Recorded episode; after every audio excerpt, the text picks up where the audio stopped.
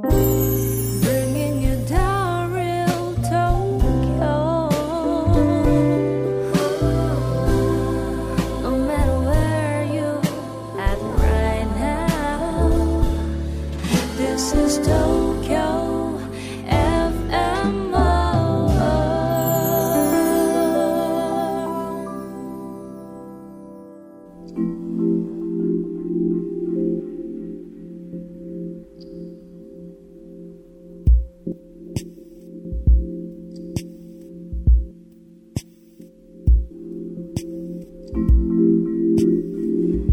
Tokyo FM World Zen. Welcome everyone. How are you today?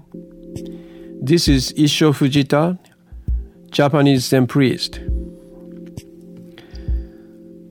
This is a program to offer you something experiential about Zen, more than simply information you can get through reading books and accessing internet. I'm talking about uh, various topics about Zen to articulate deep world of Zen. Today I'd like to talk about a project, two kind of project. What do you do? I don't know about you. Maybe you are a student studying something at schools, or you may be a businessman working every day very hard, or you may be a housewife to raise kids and doing many things at home. Each of us having some project to live better. And sometimes we are successful, sometimes we are not. When we are successful, we feel happy. And if we are not successful, we feel unhappy. So our life is a series of happy moment and unhappy moment. Ups and downs. Of course, all of us want to more happy moment than unhappy moment.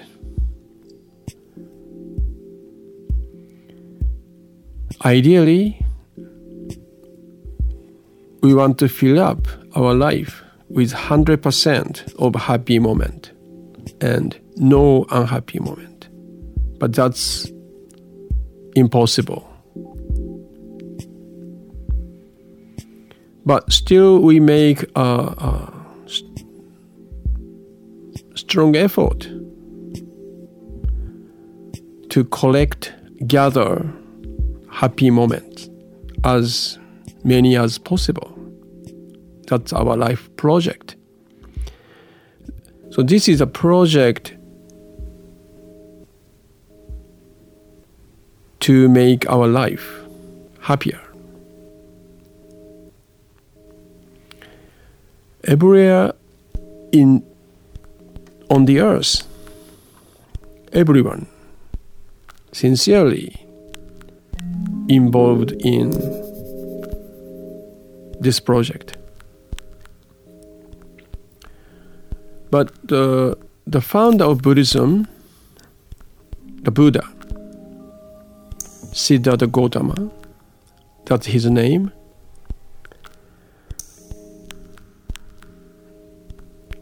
recommend us, recommended us to try another kind of project, which is a project to understand life. So this is, is a very different project compared to the the project I just mentioned. Somehow we are en- engaged in the project to make our life happier, assuming that we know what is life. A kind of, uh, we take it for granted. So it can be said that we are try, trying to live happier without knowing what does it mean to be alive without knowing what is life he called it that state try to live this life without knowing what is what it is all about. Fundamental ignorance.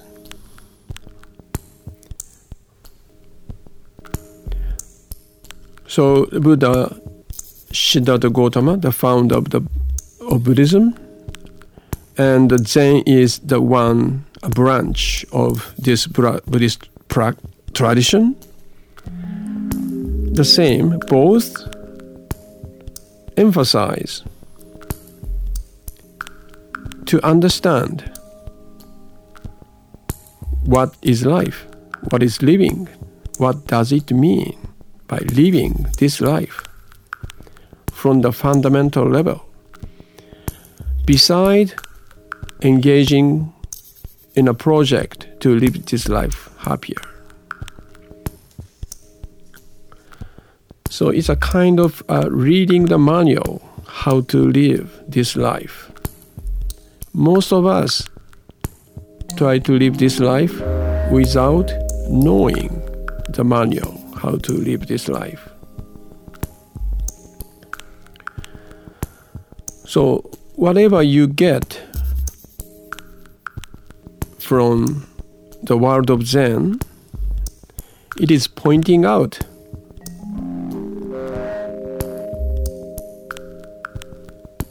many uh, aspects of what is life.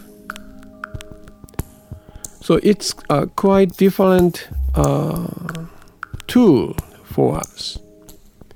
Most of us are looking for the tool to make my life happier. But the tool from offered from Zen is a tool to know what is life. Don't we need both kinds of tools? I hope my my talk in this program will give you a, some hint about what life is all about.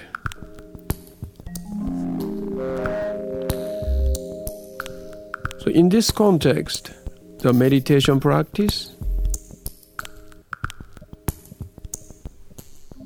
is offered to know or to understand experientially what it is like being alive, what is it is like living.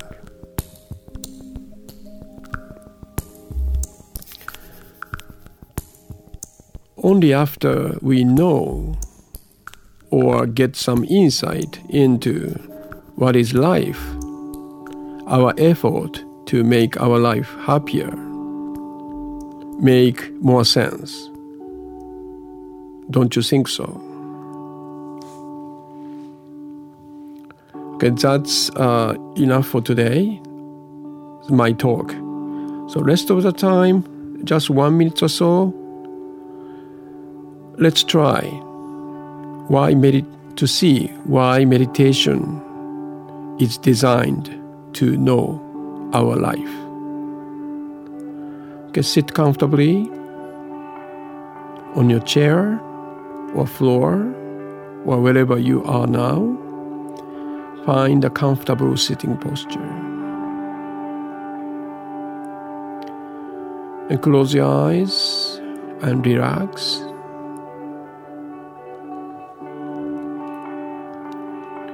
So find your breath. Breath is a vital sign of the fact that you are alive. Since the moment you are in you are born you are born into this world. This rhythm of breath is always being with you. It's a fundamental rhythm of life. So be intimate with in breath, out breath, and the intervals between them. Through concrete physical sensations created by the movement called breath, breathing. Don't try to change your breathing. That's already, it's very simple, but that's already a deep practice of directly experiencing the fact that you are alive. So try to be with your breath only one minute. Breath is everything during this one minute. Okay, I ring the bell to begin.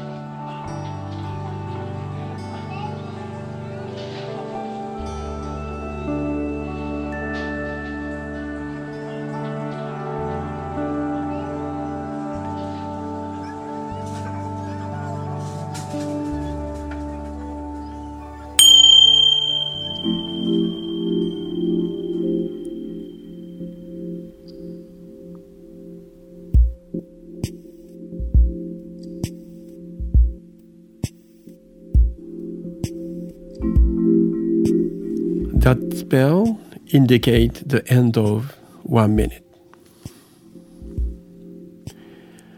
Even this short period, you can get access to the world of Zen, which is nothing but the world of being alive.